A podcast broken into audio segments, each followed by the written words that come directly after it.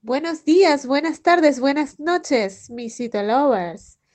Este es En el Micro y mi nombre es Dai García. En este episodio vamos a hablar de la célula, específicamente el citoplasma. Así que comencemos.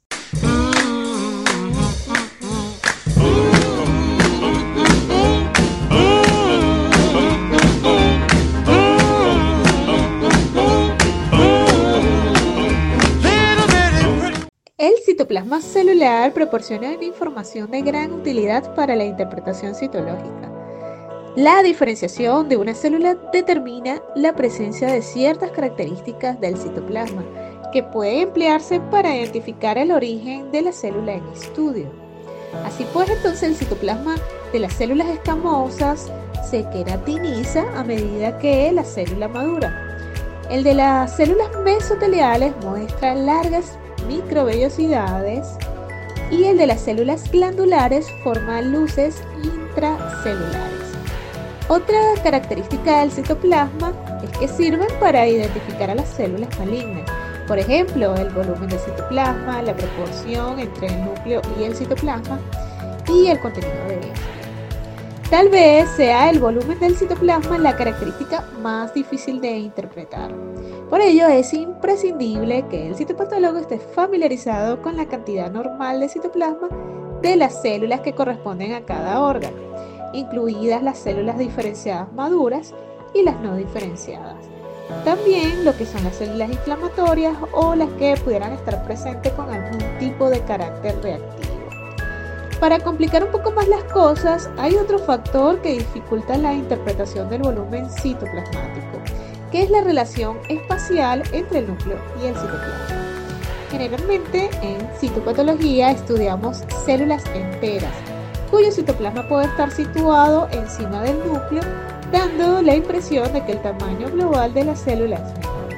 Este error de interpretación se, evita enfocando cuidadosamente la célula a distintos niveles. Una vez evaluado el volumen del citoplasma, hay que examinar la proporción entre el núcleo y el citoplasma, o lo que nosotros llamamos proporción o relación núcleo-citoplasma. Por lo general, las células malignas son menos diferenciadas que sus contrapartidas normales o presentan una diferenciación alterada, lo que se traduce en definitiva en un citoplasma de tamaño reducido y una proporción núcleo-citoplasma elevada. La relación espacial entre el núcleo y el citoplasma también puede ser útil para diferenciar procesos benignos de los malignos. Un dato citológico interesante y propio de las lesiones malignas es la posición del núcleo en relación con el citoplasma y el borde celular.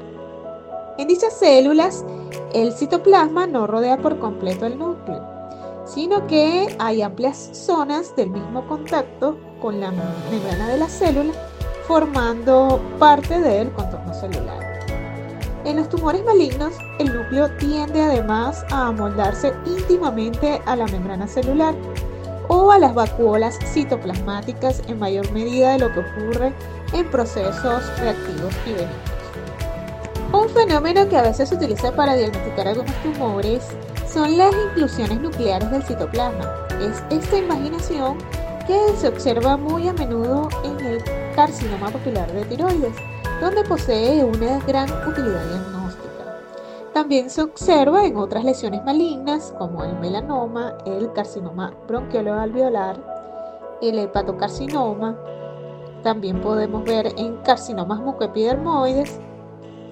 También lo podemos observar en células médicas, adenomas pleomorfos, entre otros. El contenido del citoplasma suele entonces aportar indicios acerca del origen y el tipo de tumor maligno en cuestión. Si les gusta en el micro, la mejor manera de apoyarnos es que compartas este podcast con tus amigos. Todos los episodios están disponibles en Spotify, iTunes y Google Podcasts. También pueden seguirnos en las redes sociales como arroba